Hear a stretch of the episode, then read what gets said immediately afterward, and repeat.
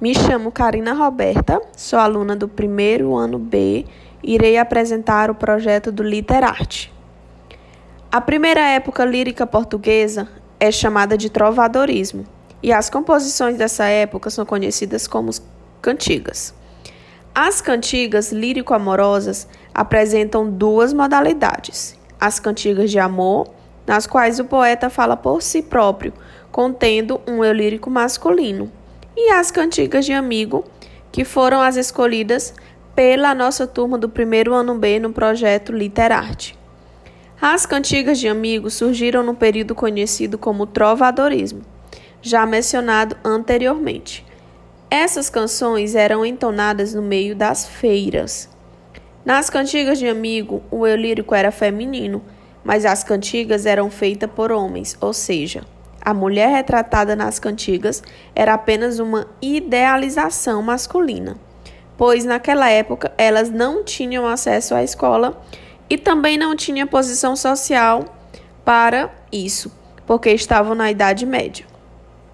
O principal tema retratado era a saudade do amado, seja porque ele sumiu na guerra ou por algum outro motivo. Outro ponto importante era que o amigo retratado nas canções era, na verdade, um namorado. Atualmente, pode-se dizer que as cantigas de amigo foram, de certa forma, atualizadas e transformadas na música que conhecemos nos dias de hoje. Essas canções continuam trazendo marcas do período trovadoresco, como, por exemplo, na canção Atrás da Porta de Chico Buarque. Podemos notar características que remetem à cantiga de amigo do século XIII. Dentre elas está a presença forte de um eu lírico feminino, revelando, pois, a singularidade feminina e seu amor para com o amado. A linguagem feminina o endossamento amoroso e a espontaneidade descritiva da canção fazem dela uma forte menção à cantiga de amigo. No Brasil, a música popular brasileira MPB está entre os estilos de gêneros musicais que mais faz apologia à poesia lírico-amorosa daquela época.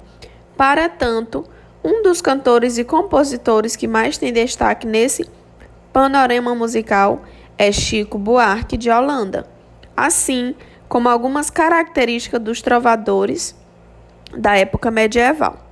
Ele se coloca à disposição para interpretar as expressões sentimentais que a mulher vive em um dado momento de sua vida amorosa. Os poetas que se dispõem a fazer este tipo de canção mostram que conhecem a sensibilidade, o interesse a delicadeza que tem em se colocar na pele do outro indivíduo, que por sua vez é de gênero diferente, enaltecendo a personalidade de caráter poético dos trovadores. Saraiva e Lopes afirmam: os trovadores deixaram nestas poesias o resultado de uma experiência ampla da vida sentimental, ou seja, transplantada a outras gerações.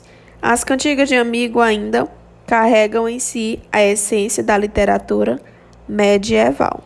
Obrigada.